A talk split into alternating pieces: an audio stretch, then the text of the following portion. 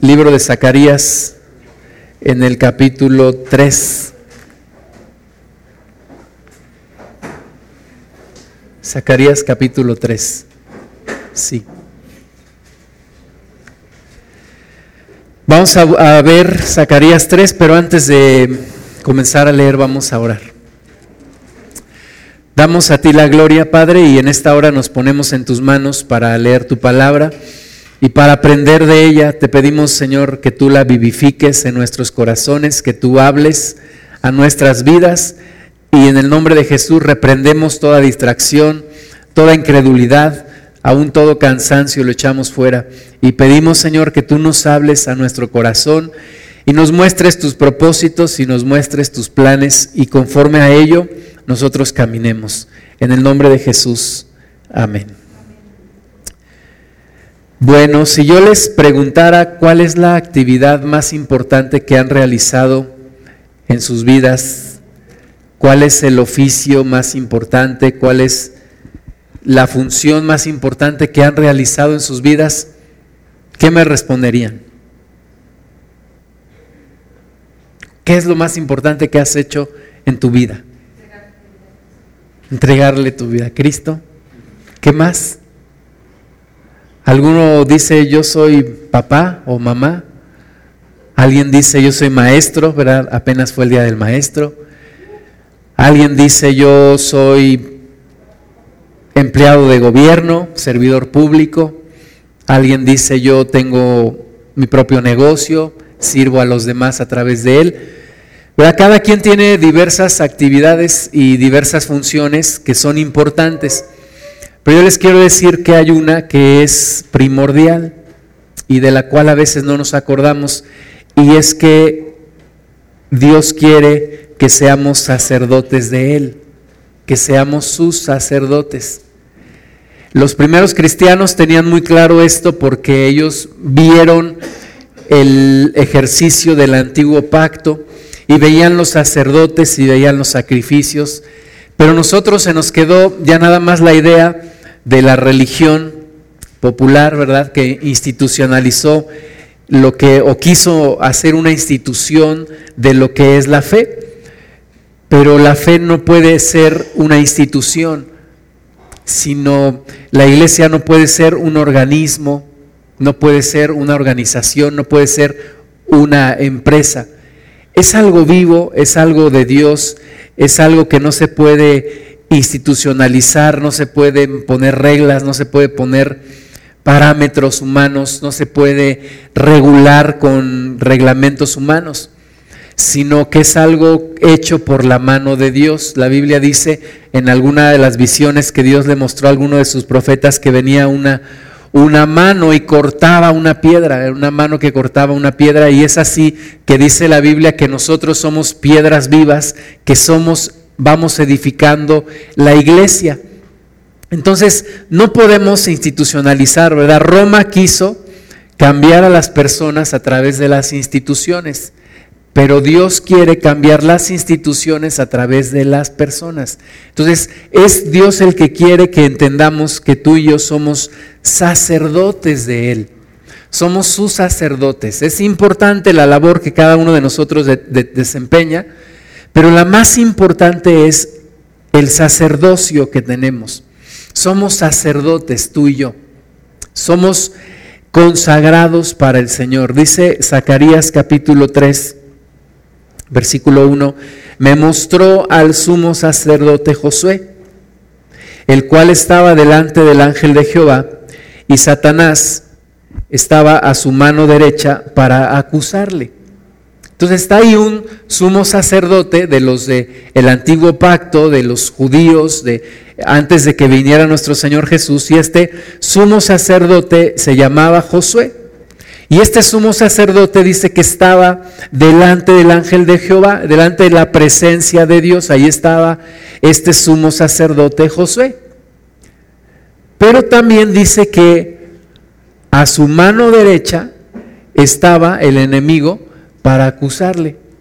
Entonces está Josué, sumo sacerdote, delante de Dios, pero también a su mano derecha está el diablo para acusarle. La Biblia dice que el diablo nos está continuamente acusando. La Biblia dice que el enemigo siempre está acusándonos día y noche.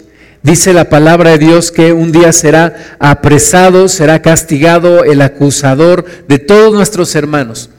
Y el diablo está buscando que nosotros pequemos y en cuanto caemos en pecado, va delante de Dios y, nos señala y nos dice, mira, tu hija, mira tu hijo, es un hipócrita, está haciendo esto y continuamente nos está acusando. Entonces, cumpliendo con su función, aquí está el enemigo delante de Josué, o más bien a su mano derecha, y Josué delante de Dios, y está Satanás acusándole. Ahora, ¿por qué le está acusando? Dice el versículo 2, dijo Jehová a Satanás, Jehová te reprenda, oh Satanás, Jehová que ha escogido a Jerusalén te reprenda. ¿No es este un tizón arrebatado del incendio? ¿Por qué nos acusa el enemigo? Pues claramente porque le damos pie a que nos acuse. ¿Verdad? Porque hacemos cosas que no son gratas delante de Dios, porque hacemos cosas que hacen que el nombre de Dios sea blasfemado. Y entonces el diablo inmediatamente está ahí para acusarnos. Pero también la Biblia dice que Jesucristo está para interceder por nosotros. Pues mientras el diablo está acusándonos, señalándonos con la mano, eh, Jesucristo está intercediendo delante del Padre. Y entonces dice aquí que Dios reprende a Satanás y le dice, Jehová te reprenda, Jehová que ha escogido a Jerusalén te reprenda. ¿No es este un tizón arrebatado del incendio? Y todos nosotros somos tizones arrebatados del incendio.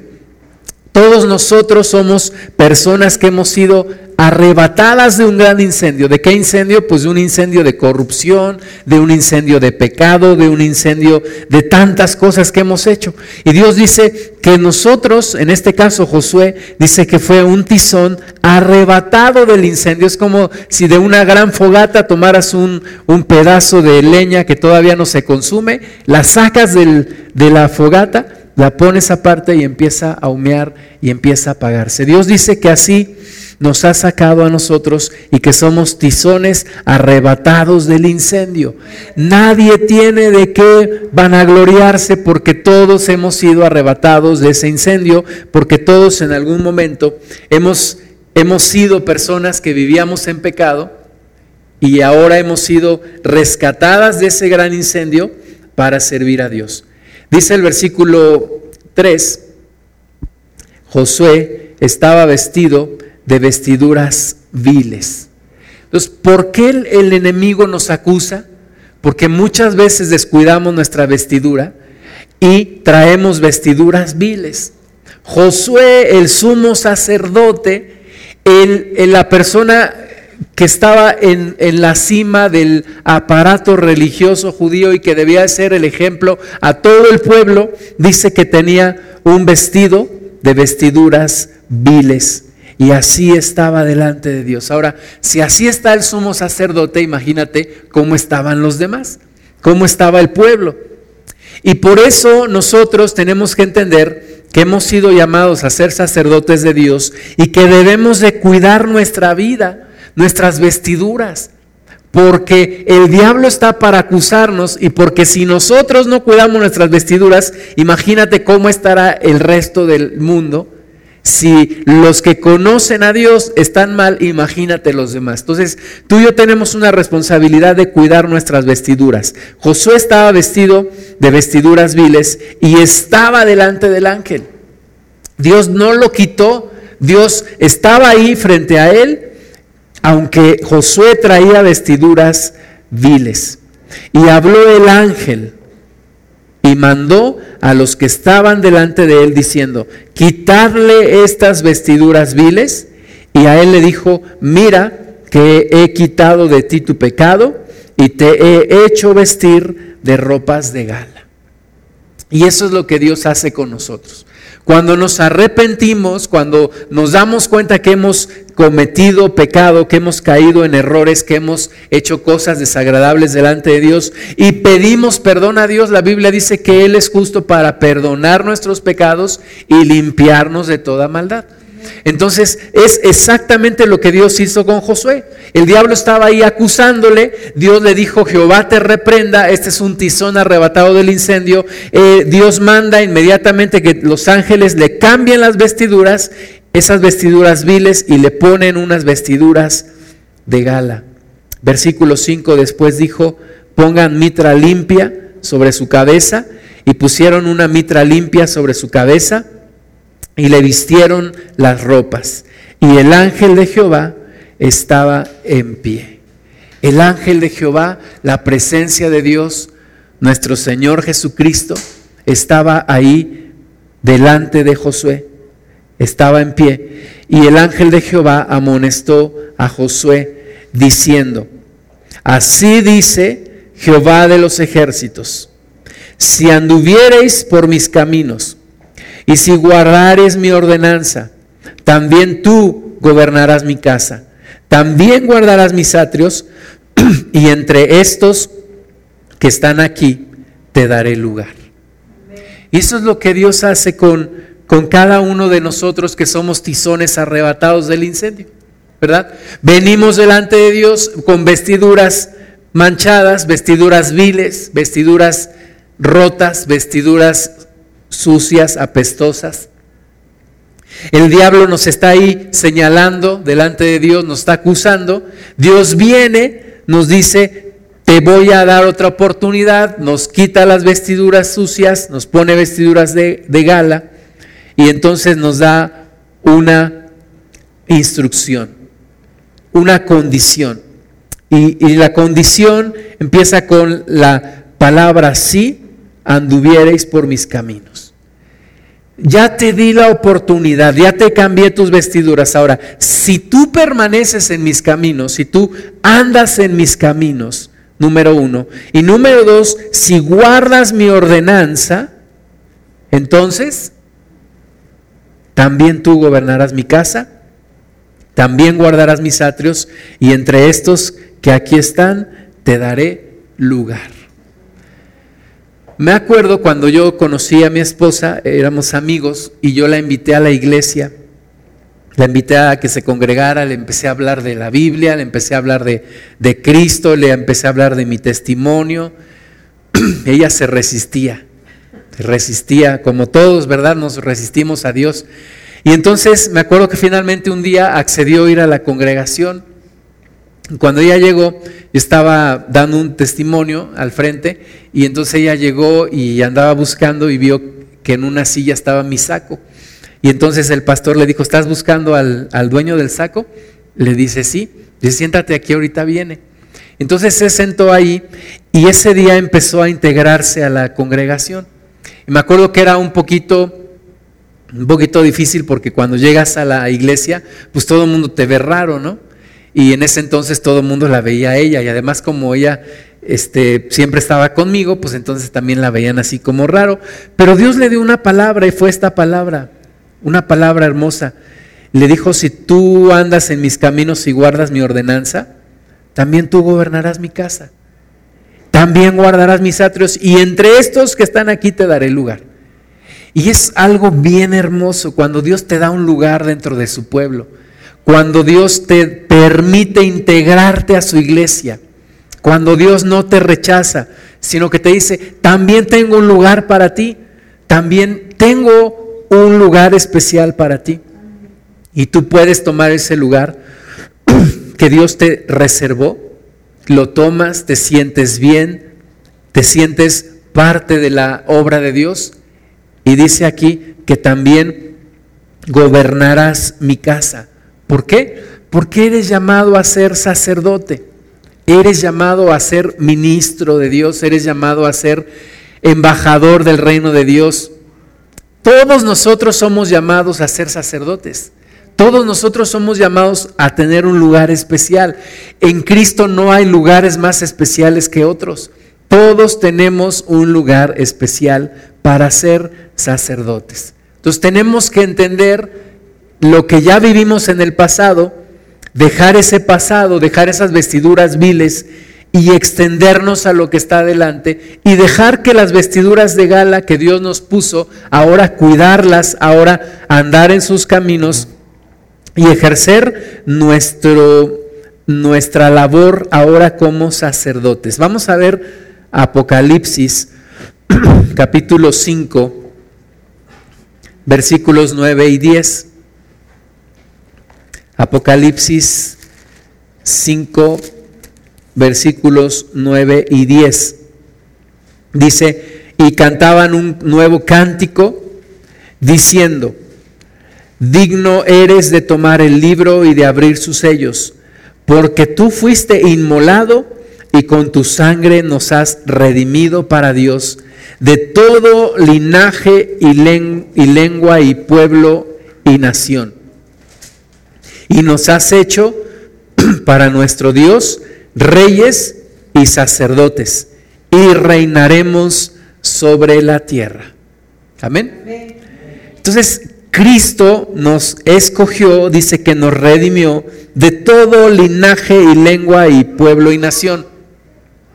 Dios nos tomó de, todo el mundo, ¿verdad? De entre todas las, las épocas, de entre las diferentes etnias, lenguas, linajes, pueblos, naciones, de entre todos Dios escogió un pueblo.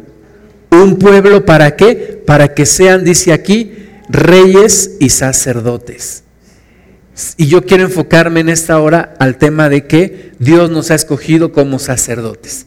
Así como a Josué, Dios lo, lo tomó, le, le, vistió, le apartó, le dijo, yo quiero que tú gobiernes mi casa, yo quiero que tú estés entre estos. De la misma forma Dios lo hizo contigo. Tienes un llamado especial, tienes una misión especial delante de Dios. Yo quisiera que nos quitáramos la idea que tenemos todavía en la mente que nos enseña la religión popular de que solo hay un sacerdote y que ese sacerdote es el único que puede relacionarse con Dios y que ese sacerdote es el único que puede estudiar la Biblia. Una vez le, le compartía a una persona y le decía, ¿por qué no lees la Biblia? Y me dijo, porque no cualquiera puede leer la Biblia, solamente algunos. Y yo le decía, pero ¿por qué piensas eso? Todos podemos leer la Biblia, dices que se requiere una preparación especial. Dice, así como tú no puedes eh, simplemente agarrar un libro y estudiar y terminar una carrera, tienes que ir a la universidad, pues así se requiere preparación para poder leer la Biblia. Es un concepto equivocado. Jesucristo tomó a unos pescadores y los instruyó. Entonces, no se requiere una preparación previa especial, sino simplemente estar dispuestos a aceptar el llamado, a ser instruidos por el Maestro, a ir a los pies de Jesús y empezar a ser instruidos y empezar a recibir de Él y empezar a ejercer esta función tan especial que es la de ser sacerdotes. Ser sacerdotes de Dios, conocerle, ministrarle. Ahorita vamos a ver todo lo que hace un sacerdote. Pero es bien importante que tú y yo entendamos que tenemos el llamado, tenemos la comisión, tenemos el llamado de Dios, Dios nos escogió a ser sacerdotes, a ser personas de Él, exclusivamente de Él, a consagrarnos para Él. Ya no solamente algunos de entre el pueblo, sino todos y cada uno de nosotros somos llamados a ser sus sacerdotes. Un sacerdote principalmente hace dos cosas. La primera y la segunda. ¿Cuál es la primera? La primera es ministrar a Dios y es la más importante. Nadie que no sea un sacerdote de Dios puede entrar a su presencia. Es decir, no cualquier persona llega a su presencia. No quiero decir que esto esté limitado a cierta eh, preparación académica o cierta clase social o cierto país. Quiero decir que solamente aquel que ha aceptado el llamado de ser sacerdote puede ejercer ese sacerdocio y ministrar delante de la presencia de Dios. Algunas veces la gente te lo reconoce y te dice, oye, Pídele a Dios tú que estás más cerca de Él. Pídele a Dios a ti que Dios te escucha. Y entonces, ¿por qué? Porque de alguna manera entienden que una persona que ha aceptado a Cristo es sacerdote de Dios y tiene acceso a la presencia de Dios. Esa es la primera, ministra a Dios. Y la segunda, ayuda a la gente a acercarse a Dios. Ayuda a las personas a acercarse a Dios. Le platica a la gente acerca de Dios. ¿verdad? A Dios le platica acerca de la gente. Es decir, trata de acercar a, a, Dios a la gente. Le habla a Dios de la gente, intercede por las personas. Pero también trata de acercar a las personas a Dios. Y entonces a las personas le habla de Dios. Vamos a ver esto en, en, varias, en varias citas. Primero, vamos a ver que un sacerdote debe de consagrarse. Levítico capítulo 8. Un sacerdote debe de estar consagrado. Tengo yo que aceptar el llamado y la exclusividad que Dios quiere de mi vida. Dios no me quiere andar compartiendo con el diablo. Dios quiere la exclusividad de mi vida.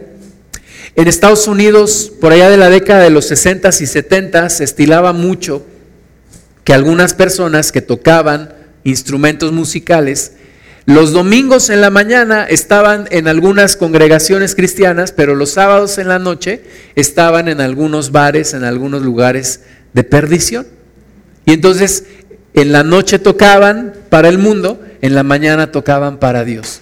Y esto es una, una mala, un mal entendimiento y una ignorancia de lo que es la consagración. Ustedes sabían que gente como Elvis Presley primero cantó, cantó gospel y, de ahí lo descubrieron, le descubrieron su voz y se lo llevan al mundo. Pero Dios quiere exclusividad. Exclusividad significa consagración. Dios quiere consagración. Oye, entonces ya no puedo trabajar en el mundo. Bueno, tenemos que trabajar para poder conseguir recursos y mantenernos. Pero mi vida debe, de estar consagrada a Dios. Mi trabajo le pertenece a Dios. El dinero que tengo le pertenece a Dios. La casa que tengo le pertenece a Dios. ¿Por qué? Porque Dios quiere exclusividad. Mis talentos le pertenecen a Dios. Si Dios no quiere que yo haga algo, no lo puedo hacer. ¿Por qué? Porque mis talentos le pertenecen a Dios.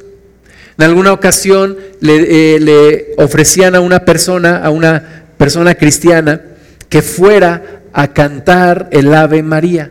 Dijeron, es que tu voz es, es tan bonita que queremos que vayas y simplemente ve, preséntate y canta esta canción. Y ella dijo, no, porque mis talentos están para el servicio de Dios, no para fomentar la idolatría y mucho menos para adorar a alguien que yo sé que no es Dios. Mis talentos son de Dios, mi vida es para Él, todo es para Él. ¿Por qué? Porque Él quiere exclusividad. Dice la palabra que Él es Dios celoso. Incluso tener cuidado de las cosas que hacemos.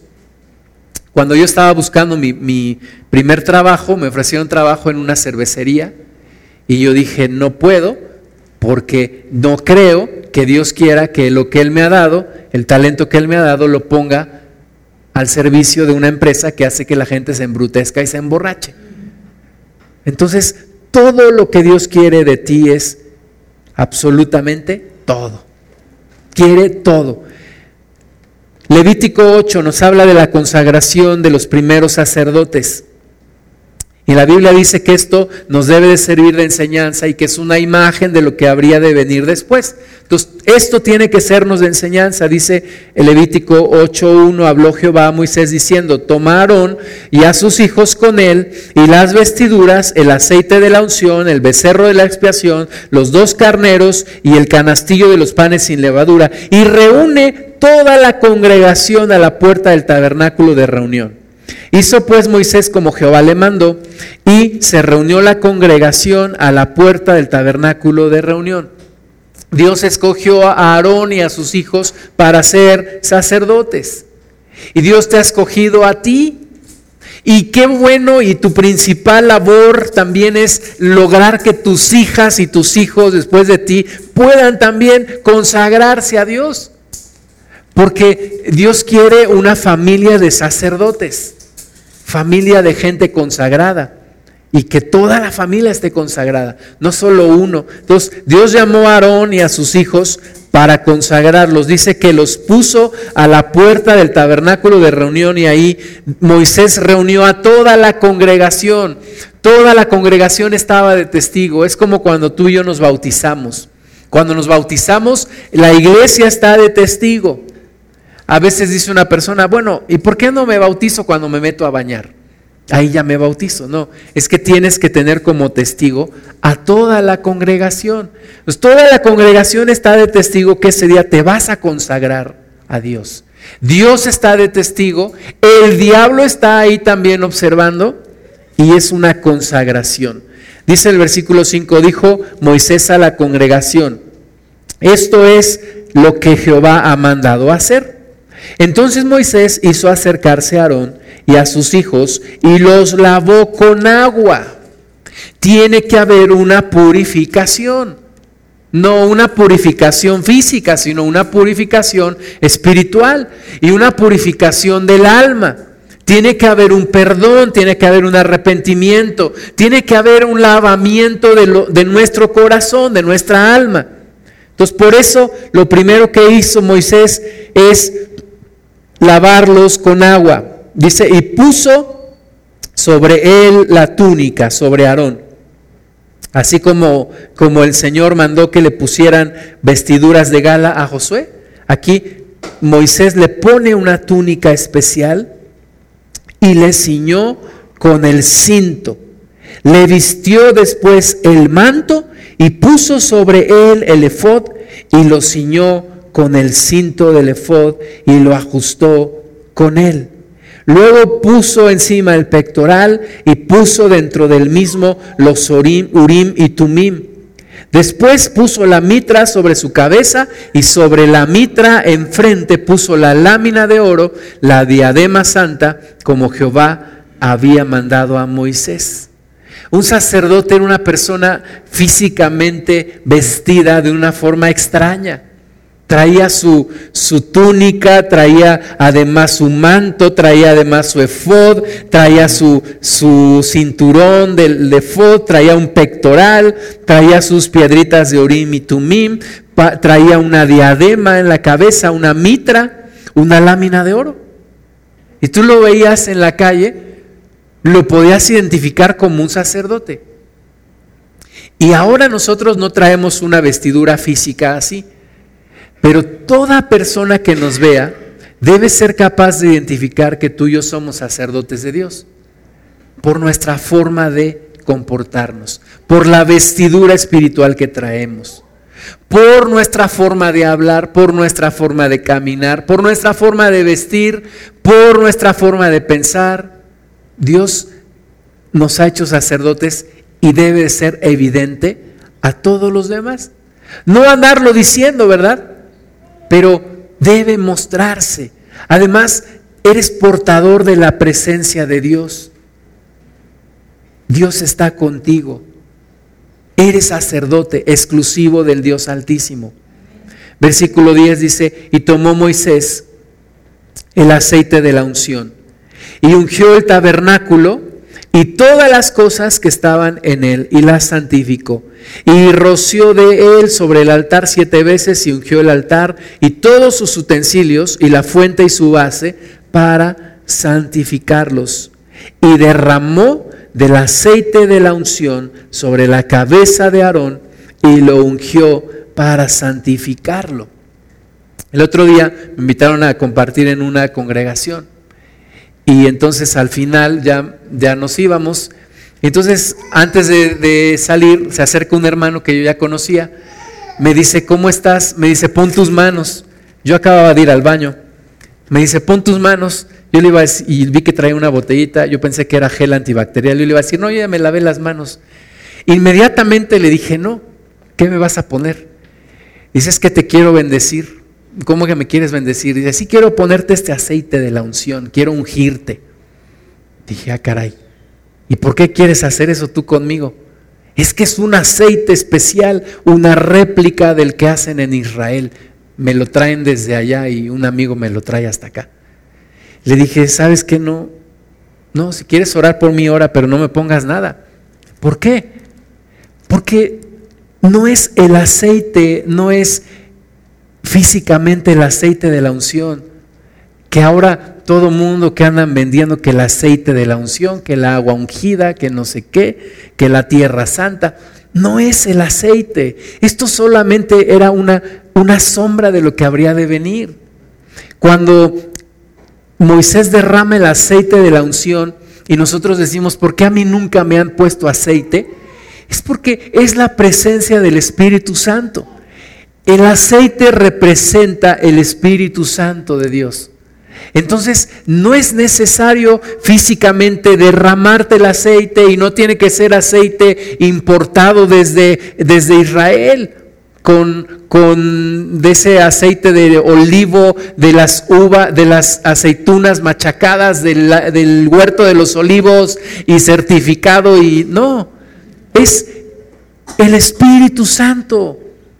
El Espíritu Santo que si tú lo has recibido, que si te hemos impuesto manos, que si tú lo has pedido, ese es el que te unge y es el que te, ha, ha dado testimonio de que tú eres para Dios, de que tú eres para Cristo, de que tienes una exclusividad con el Señor, de que no puedes tú ya prestarte a otras cosas.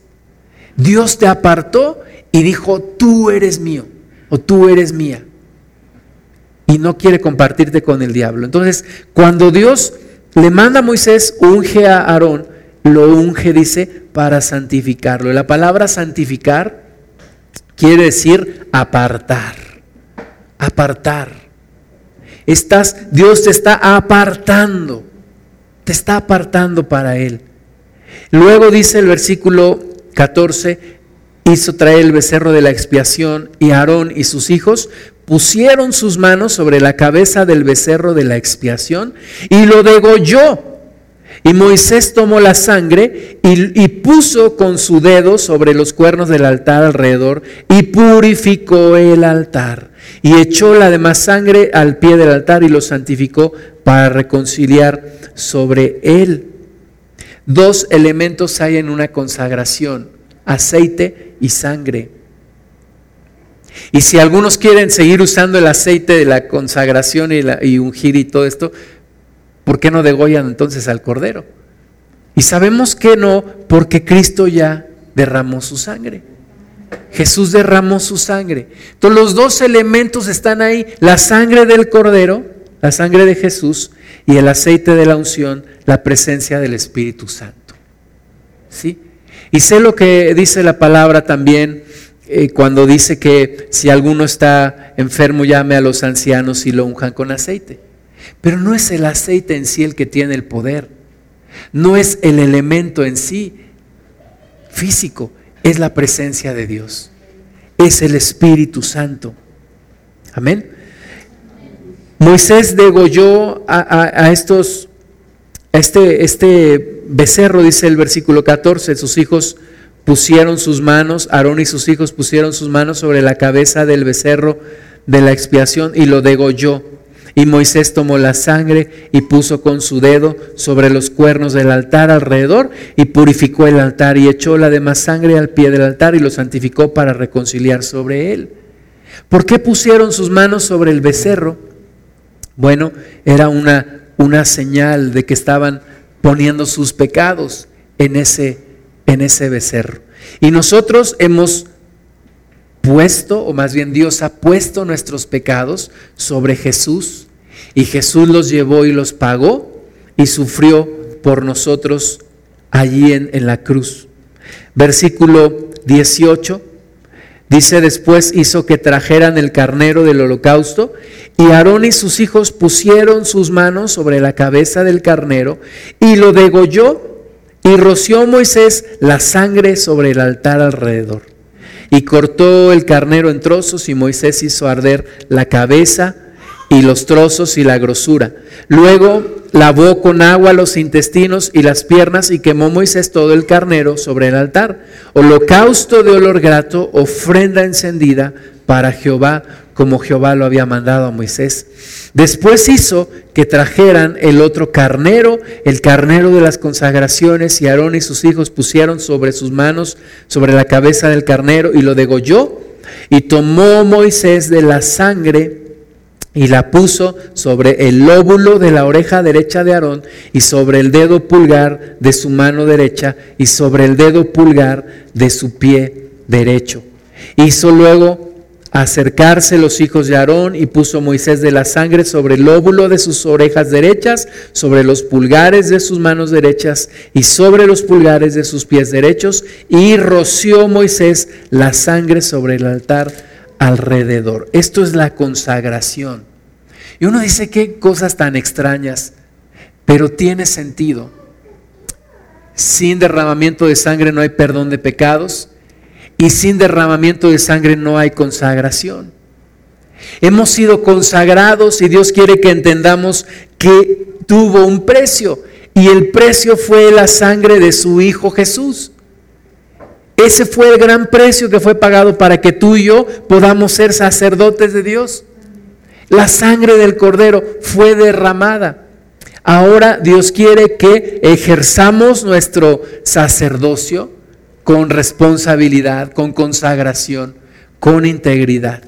Versículo 30 dice, luego tomó Moisés del aceite de la unción y de la sangre que estaba sobre el altar y roció sobre Aarón y sobre sus vestiduras, sobre sus hijos y sobre las vestiduras de sus hijos con él. Y santificó a Aarón y sus vestiduras y a sus hijos y las vestiduras de sus hijos con él. Si tú pudieras ver, y tú y yo pudiéramos ver nuestra vestidura espiritual, está llena de dos elementos, la sangre de Jesús y el aceite de la unción del Espíritu Santo. Entonces, debemos de estar conscientes de la consagración que hemos hecho. Nos hemos consagrado para Dios, nos hemos entregado para el Señor. Somos sacerdotes de Dios. Tal vez alguno aquí todavía dice, bueno, yo todavía no sé, yo todavía no me animo, yo todavía no me comprometo, yo todavía, está bien, pero Guárdalo en tu corazón y en tu mente, porque Dios quiere que tú te consagres para Él, que tú te definas, que tú te entregues, que tú le entregues toda tu vida. Alguno dice, no, yo ni con Dios ni con el diablo, no, es con Dios o con el diablo. Jesús dijo, el que no, el que no está conmigo está contra mí y el que conmigo no recoge desparrama. Entonces no hay puntos medios. Entonces, con Dios o con el diablo, sacerdote de Dios o títere del demonio. Lo que tú y yo queramos escoger. Pero si escogemos a Dios, es una consagración completa para Él. No para una religión, no para una congregación, una consagración para Dios. Que lleva en sí la sangre preciosa del Cordero y la unción de la presencia del Espíritu Santo en tu vida. Segundo punto, Después de la consagración, tenemos que pensar en santidad. Tú y yo somos llamados a santidad. Un sacerdote es llamado a santidad. Por eso cuando estaba Josué ahí en el libro de Zacarías, el diablo lo estaba acusando, porque siendo sacerdote tenía que ser santo. Bueno, todos sabemos que cometemos errores, que, que, que de repente caemos en pecado, pero no debe de ser nuestro estilo de vida el pecado, sino al contrario, la santidad. La santidad tiene que estar en nosotros. Levítico capítulo 21. Dice el versículo 1, Jehová dijo a Moisés, habla a los sacerdotes hijos de Aarón y diles que no se contaminen por un muerto en sus pueblos más por su pariente cercano, por su madre o por su padre o por su hijo o por su hermano o por su hermana virgen, a él cercana, la cual no haya tenido marido, por ella se contaminará. No se contaminará como cualquier hombre de su pueblo haciéndose inmundo. Fíjate, no se contaminará como cualquier hombre de su pueblo haciéndose inmundo. Tú y yo no podemos contaminarnos. Y no es ser religiosos y ser legalistas y ser sangrones. Pero tú y yo hay lugares en donde ya no podemos estar. Es que me invitaron a un antro. Es que me invitaron a un centro nocturno. Yo no voy a ver, yo nada más voy a acompañar, a ver si puedo predicar ahí. Sí, cómo no. No, hay lugares donde tú ya no puedes estar. Ya no puedes. Es que me invitaron a una fiesta. Yo no voy a tomar, pero nada más los voy a acompañar con una malteada. No. Hay lugares donde tú ya no puedes estar. Hay cosas que tú ya no puedes hacer. Eres un sacerdote para Dios. No te contamines como cualquiera. No hagas lo que hacen los demás. Dice, es que es que yo no quiero ser raro. Es que ya eres raro porque eres sacerdote. No puedes ser igual que los demás. Dice, no se contaminarán como cualquier hombre de su pueblo haciéndose inmundo. No harán tonsura en su cabeza, ni raerán la punta de su barba, ni en su carne harán rasguños. Cuando yo me convertí a Cristo hace 23 años, nos quedaba muy claro a los jóvenes, por ejemplo, que no podíamos tatuarnos la piel. Y hoy en día yo veo grupos de, grupos de alabanza con, con gente tatuada. Y hubo una época en donde se empezaron a tatuar. Aquí dice que no te hagas rasguños en tu carne. Aquí dice que no seas como los demás. Somos sacerdotes. No podemos hacer barbaridad y media, porque le pertenecemos a Dios. Ya no nos pertenecemos a nosotros, le pertenecemos a Dios. Dice, santos serán a su Dios y no profanarán el nombre de su Dios, porque las ofrendas encendidas para Jehová y el pan de su Dios ofrecen. Por tanto, serán santos. Yo te digo, más aún una persona que está en, en, en un grupo, por ejemplo, de alabanza, trae una responsabilidad fuerte. Hay una película que se llama Poema de Salvación y donde, donde da el testimonio de un, de un varón que, que, fue satánico, que, que hizo pacto con el diablo, que tocó rock pesado, se convierte a Cristo y obviamente pues él sigue trayendo los tatuajes en, en, las, en los brazos porque pues ya no se pueden quitar. Pero él ahora está sirviendo a Dios. Una persona que Dios escoge es apartada y tiene que ser diferente. Tiene que ser diferente. A mí me llamaba la atención antes, hace 20 años, cuando la gente decía, es que los cristianos parece que fueron cortados con la misma tijera. Todos son iguales. Se visten muy similar, se peinan muy similar. Y ahora como que ya no se dice eso, ¿verdad? Ahora ya hay cristianos greñudotes, con la barbota, con los pantalonzotes, cristianas con la faldita. Y ya no hay una diferencia. Y aquí dice que tenemos que ser santos a Dios en nuestra forma de ser, en nuestra forma de hablar, en nuestra forma de vestir.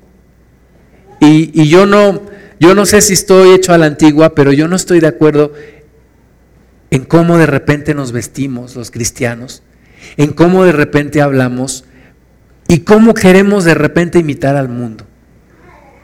¿Por qué? Porque somos sacerdotes. Somos llamados a ser diferentes.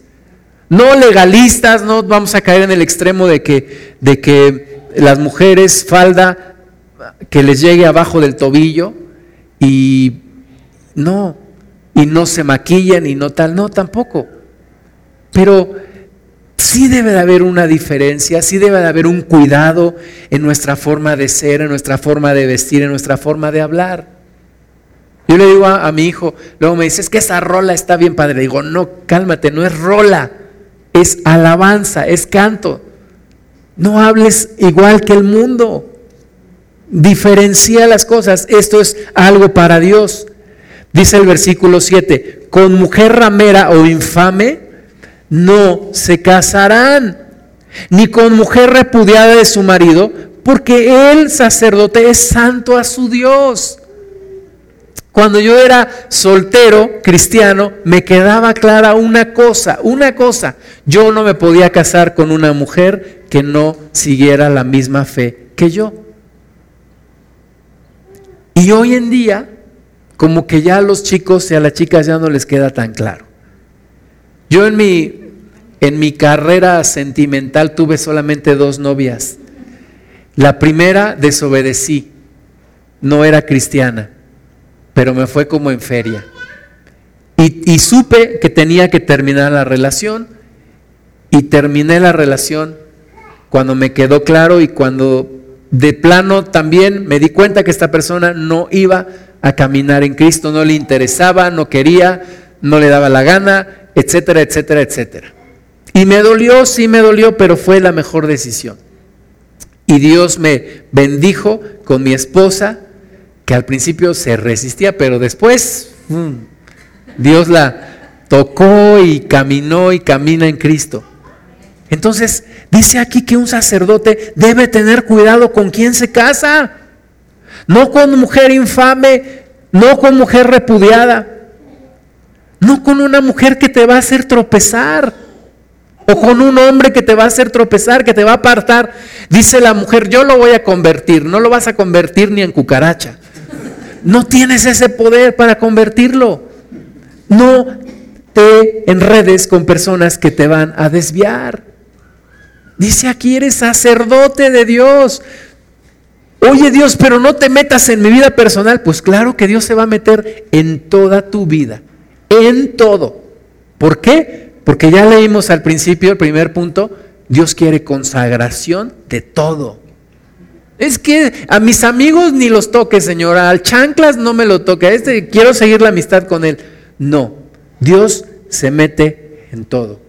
¿Por qué? Porque le diste la exclusividad de tu vida. Entonces dice aquí, cuidado con quién te casas. Ni con mujer ramera o infame te casarás. Ahora, un hermano en, en Cristo se casó con una mujer un hermano muy, muy reconocido en el mundo cristiano se casó con una mujer que había sido prostituta, pero la mujer había sido limpiada, santificada, perdonada, se arrepintió y se entregó a Cristo. Esa es una diferencia, ¿verdad? Porque, de nuevo, como en Zacarías, como con Josué, Dios le quita las vestiduras viles y le pone vestiduras de gala. Entonces, sí, con una persona arrepentida, redimida, restaurada, porque nadie tenemos un pasado perfecto, sí. Pero si la persona sigue en eso, entonces no. Entonces ni le busques. Y, Pablo nos habla claramente de no unirnos en yugo desigual. Y con todo el dolor de nuestro corazón y con todo el dolor de nuestra alma y con todo el dolor de, de lo que sea, pues tenemos que terminar una relación que no es correcta delante de Dios. A mí me quedó claro después de un mes de estar en cama, porque me dio varicela y supe que era la voz de Dios diciéndome, ¿terminas o termino? No, no, terminamos, Señor. Terminamos y se acabó. Porque Dios no está dispuesto a que alguien te desvíe. Dice el versículo 8, le santificarás por tanto pues el pan que tu Dios ofrece, santo será para ti, porque santo soy yo Jehová, que os santifico. Dios quiere restaurar cada área de tu vida y entrar en cada área de tu vida. Amén. Versículo 13 dice, tomará por esposa una mujer virgen no tomará viuda, ni repudiada, ni infame, ni ramera, sino tomará de su pueblo una mujer, una virgen, perdón, por mujer. Ahora los jóvenes dicen, no, casarme. Yo escuché una vez a un joven, me dijo, casarme con una cristiana mojigata, no. Le dije, pues, ¿con quién te quieres casar tú, depravado? ¿Con quién te quieres casar? Cásate con una mujer de tu pueblo que comparta tu fe. Porque si no, después vienen los problemas. Problemas de, a ver, ¿cómo vas a educar a tus hijos? Y que si no, que lo vamos a bautizar, y que si no, que ya le vamos a poner esto, y que ya le vamos a colgar el ajo para que no le hagan ojo, y que no sé qué. Entonces ahí empiezan los problemas. Entonces dice aquí, toma una mujer de tu pueblo, una mujer virgen, una mujer restaurada, dice, para que no profane su descendencia en sus pueblos, porque yo Jehová soy el que los santifico. ¿Con quién quisiera que, que se casara mi hijo? Con una mujer entregada a Cristo, completamente entregada a Cristo y que ambos sirvan a Cristo. ¿Con quién quisiera que se case mi hija? Con un hombre entregado a Cristo, con un siervo de Dios. ¿Para qué? Para que continúe la descendencia de sacerdotes. ¿Sí? Tenemos que cuidar cada aspecto de nuestra vida. Dice el versículo 17, habla Aarón y dile, Ninguno de tus descendientes por sus generaciones que tenga algún defecto se acercará para ofrecer el pan de su Dios. Porque ningún varón en el cual haya defecto se acercará, varón ciego o cojo o mutilado o sobrado, o varón que tenga quebradura de pie o rotura de mano, o jorobado o enano, o que tenga nube en el ojo, o que tenga sarna o empeine o testículo magullado. Ningún varón de la descendencia del sacerdote de Aarón en el cual haya defecto se acercará para ofrecer las ofrendas encendidas para Jehová. Hay defecto en él, no se acercará a ofrecer el pan de su Dios. ¿Por qué dice esto la palabra? ¿Y cómo lo aplicamos nosotros a nuestra vida? Sencillamente no debe de haber defecto en tu vida no debe de haber defecto. Por más escondido que esté, no puede haber defecto en tu vida. No defectos físicos, sino defectos espirituales. Híjole, es que sí, ya no tomo alcohol, pero soy rementiroso. Pues no debe de haber defecto. No puede haber ningún defecto, ni en áreas tan íntimas como, como el área sexual, no puede haber defectos. No puede haber depravaciones, no puede haber desviaciones. Por eso Dios se mete con todo en tu vida. ¿Por qué? Por eso vimos el primer punto, consagración. Y aquí cuando, cuando haces el pacto con Dios no es de que te muestra las letras pequeñas, no, no, no. Dios te dice claramente, te quiero todo, todo. Y todo es todo, T-O-D-O el 100%, del 1 al 100, todo. Tu vida, tu tiempo, tus bienes, tus pensamientos, tus ideas, absolutamente todo. Tú y yo nos quejamos cuando, cuando yo era niño, la gente se quejaba de la leche adulterada. Y decía, no es que esta leche ya está bautizada, no es 100% leche y, nos quejamos de ciertas cosas, de ciertas adulteraciones.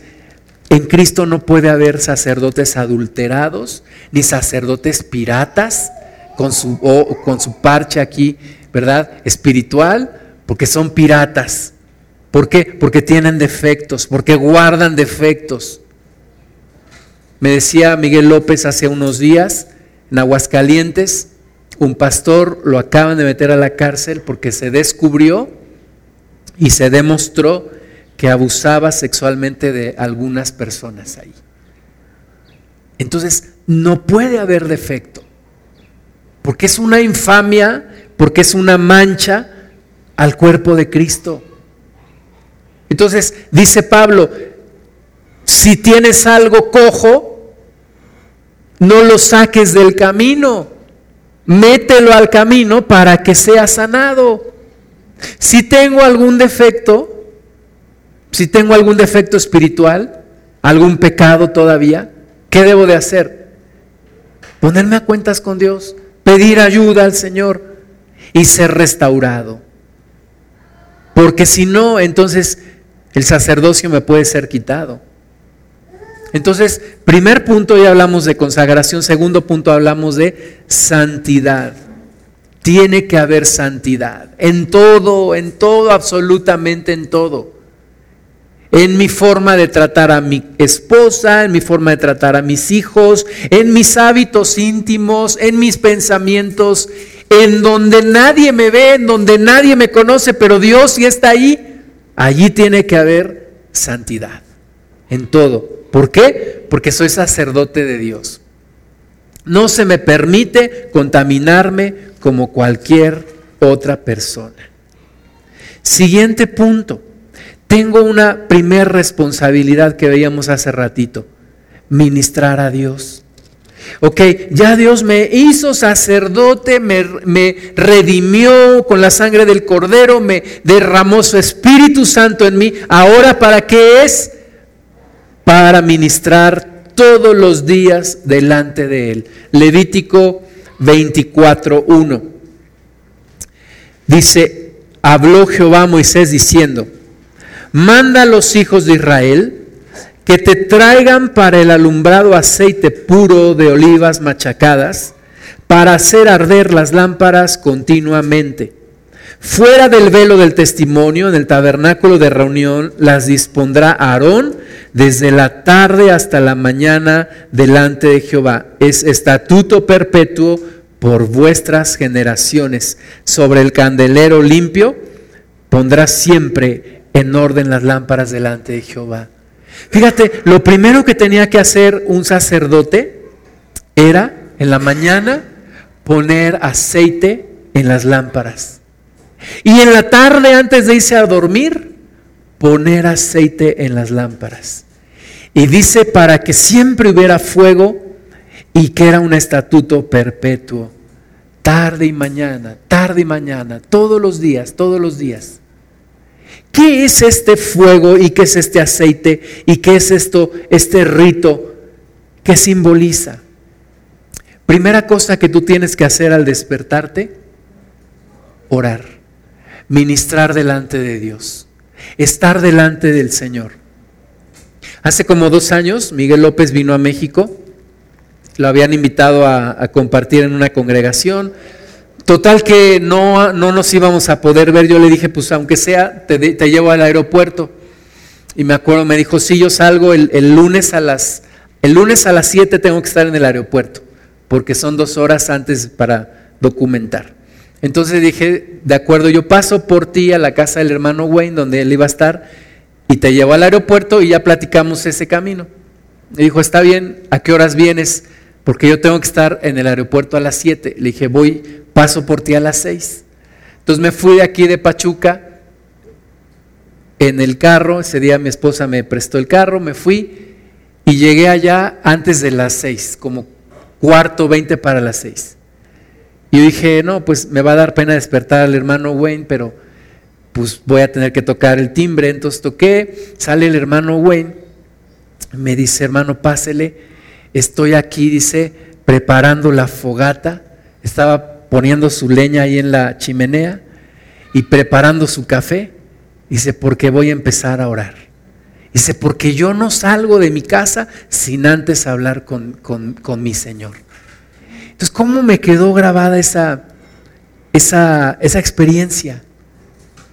A las seis de la mañana ya tenía que estar él preparado para estar orando. Y es lo que todo sacerdote tiene que hacer. No prender la televisión para ver las noticias, a ver qué pasó, no, a ver qué dice el, López Dóriga o no sé quién. No, lo primero, lo primero es a ver qué dice mi Dios.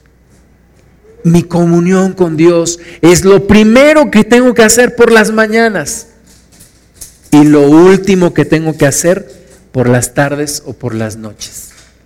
Todos los días de mi vida. Todos los días de mi vida. Absolutamente. Cuando yo vivía en el DF, me iba a, dejar a mis hijos y luego a trabajar. Y hubo un tiempo en el cual prendía las noticias. Pero hubo un momento en el que dije, no, no, no. Apago las noticias, me pongo a orar en el camino, me pongo a alabar a Dios, me pongo a escuchar un mensaje. Es lo mejor que puedo hacer para iniciar el, día. Y en otro tiempo empecé a levantarme más temprano para orar. Y me acuerdo que escuchaba yo un pajarito ahí en el DF que cantaba, se paraba por ahí, empezaba a cantar y me daba mucho gusto poder orar con ese pajarito que estaba ahí cantando. Es lo primero que tenemos que hacer, oración, prender las lámparas. Y también Éxodo 37, prender las lámparas y poner el incienso. Poner el incienso. ¿Qué es el incienso? Nuestras oraciones. Dice, y Aarón quemará incienso aromático sobre él. Cada mañana, cuando aliste las lámparas, lo quemará. Y cuando Aarón encienda las lámparas al anochecer, quemará incienso. Rito perpetuo delante de Jehová por vuestras generaciones. Pues por las mañanas ponte a orar. Y por las noches, por las tardes, ponte a orar también, al menos dos veces al día. Ponte a orar. Es lo que Dios está esperando de sus sacerdotes. Dios sabe que el mundo no lo hará. La gente del mundo no lo va a hacer, pero tú y yo, que somos sacerdotes, sí debemos de hacerlo. Fuego por la mañana y por la tarde, incienso por la mañana y por la tarde. Oración por la mañana, oración por la tarde. Y la oración por la mañana y la oración por la tarde harán que todo el día estés orando a Dios. Y que todo el día estés consciente de la presencia de Dios. Entonces, tenemos ese, ese privilegio y esa obligación. Número uno, ministrar a Dios. Y número dos, ministrar a la gente. Pero no podemos ser cristianos de agenda abierta y de Biblia cerrada. Es que mi agenda está apretadísima desde la mañana hasta en la noche. Mm, corro para un lado, corro para el otro, hago esto, hago el otro. ¿Y la Biblia qué? ¿Y la oración qué? ¿Y, el, y, el, y la lámpara, el fuego que tienes que encender y el incienso que tienes que levantar delante de Dios qué? Eres sacerdote. Sí, pero es que tengo muchas ocupaciones, sí, pero tú te comprometiste, tú te consagraste, entonces lo tienes que hacer, lo tienes que hacer. Eres sacerdote de Dios, no lo puedes dejar a un lado, tiene su prioridad, es importante. Si no hablas con Dios, ¿de qué vas a hablar con el mundo? Si no hablas con Dios, no tienes nada que hablar con el mundo, más que de las mismas cosas que el mundo habla. Y para eso, pues ya no. Hebreos 10, 19. Hebreos 10, 19.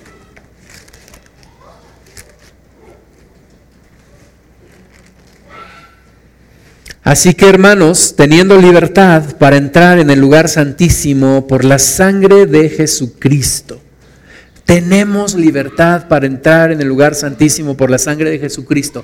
¿Quién puede entrar al lugar santísimo por la sangre de Jesucristo? Aquel que ha creído en Jesús o aquella que se ha entregado a Cristo. Aquella que ha confesado a Jesús. Yo creo en Jesucristo, yo te invito como mi Señor y mi Salvador. Yo me consagro a ti. Yo puedo entrar todos los días al lugar santísimo por la sangre preciosa del Cordero. Cuando yo trabajaba para, para una empresa, había en el piso 18 un comedor ejecutivo. Cuando a mí me hicieron director, porque a mí me habían dicho, en este, en este comedor pueden comer los directores.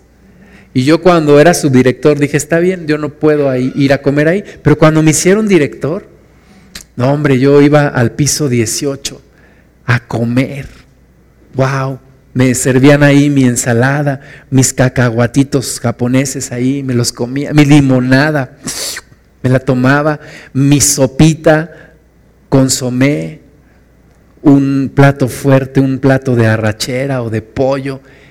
No, hombre, yo, además, luego organizaba mis reuniones allí para desayunar, entonces invitaba a mis compañeros y cuando eran temas importantes que yo quería que fueran, entonces organizaba un desayuno porque ahí van los, los comelones, entonces no faltaban.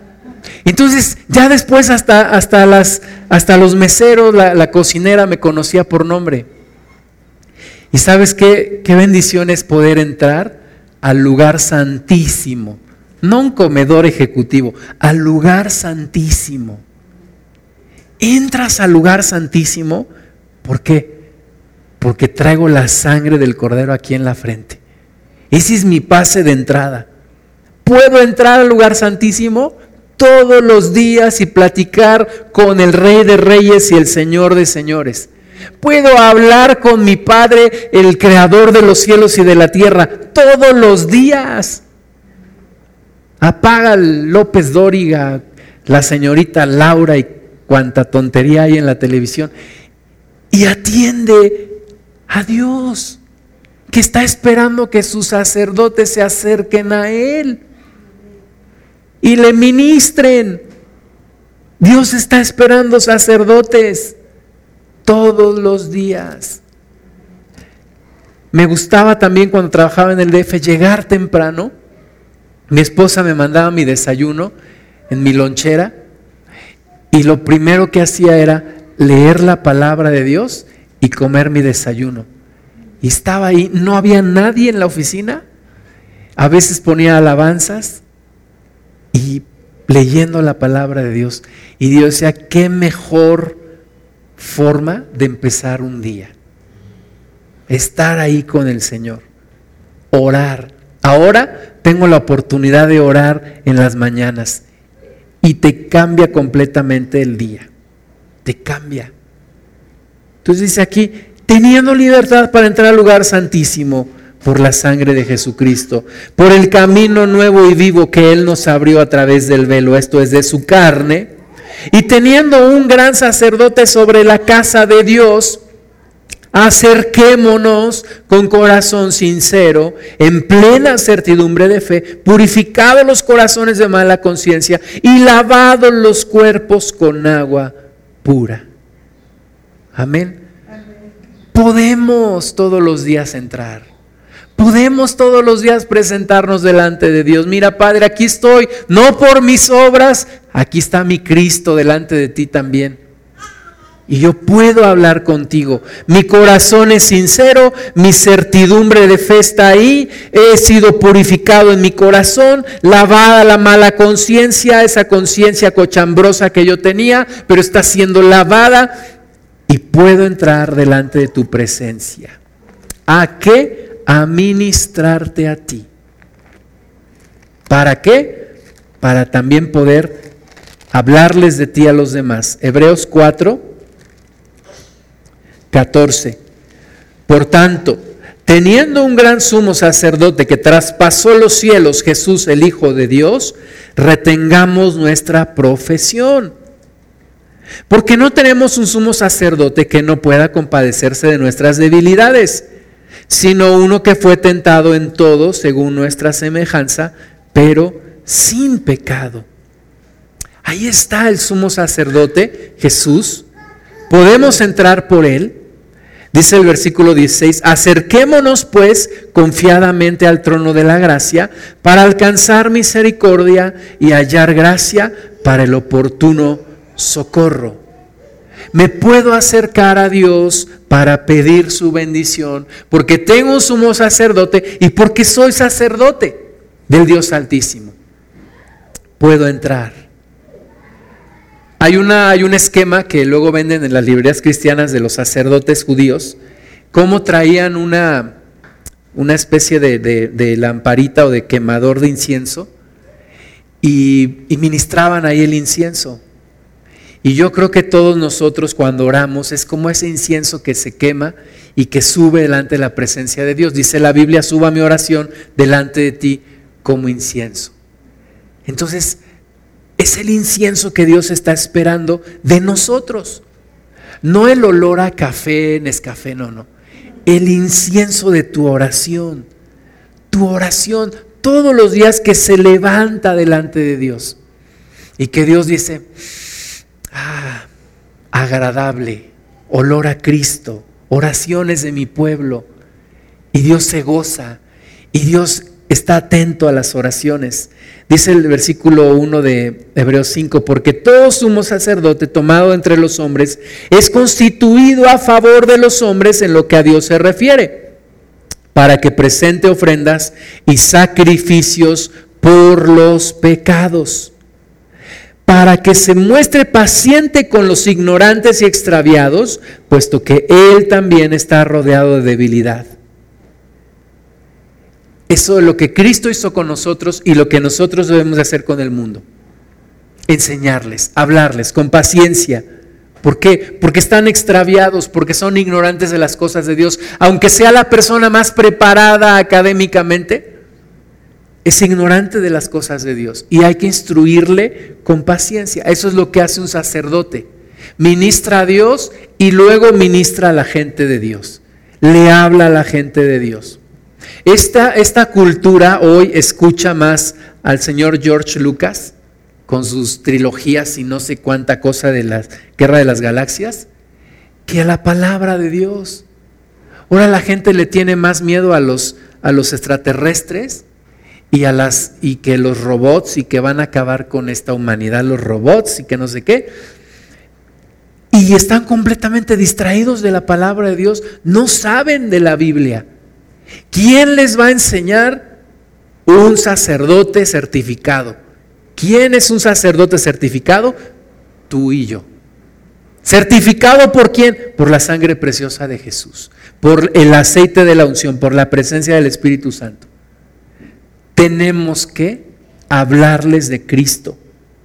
Dice el versículo 3, y por causa de ella debe ofrecer por los pecados, tanto por sí mismo como también por el pueblo. Y nadie toma para sí esta honra, sino el que es llamado por Dios como lo fue Aarón. Y tú y yo hemos sido llamados por Dios para ser sus sacerdotes, para ministrarle a Él y para ministrar al pueblo. Un sacerdote siempre está buscando la presencia de Dios y sabe qué hacer en la presencia de Dios. Tú tienes que aprender, si todavía no lo sabes, tú tienes que aprender a moverte en la presencia de Dios. Aprender a alabar a Dios, aprender a orar, aprender a, a estar en la presencia de Él.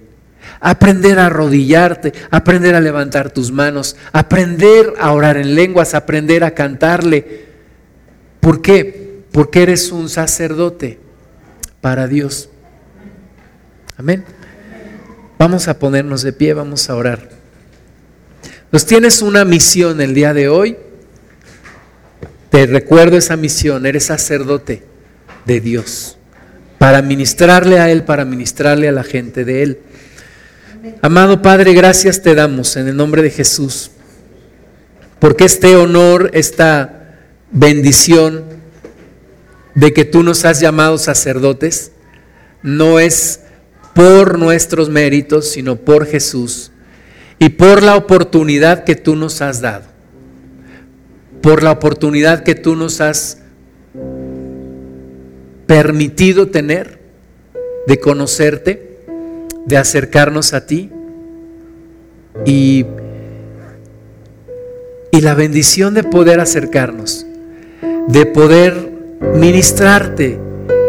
Señor, no perdamos oportunidad de ministrarte cada mañana y cada tarde y cada día. Señor, enséñanos a ser buenos sacerdotes, no negligentes, sino diligentes en lo que en lo que se espera de nosotros, en lo que quieres que hagamos.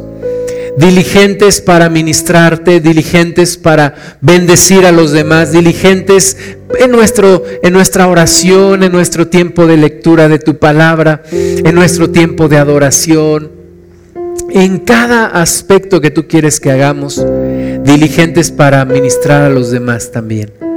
Señor, gracias te damos. Yo levanto delante de ti a mis hermanas y a mis hermanos para que todos podamos entender el encargo que nos has hecho, el gran privilegio, la gran bendición de poder ministrarte a ti, Señor. Gracias te damos con todo nuestro corazón, te damos la gloria, Padre Santo, en el nombre de Jesús. Amén. Vamos a entonar un canto, vamos a bendecir a nuestro Dios.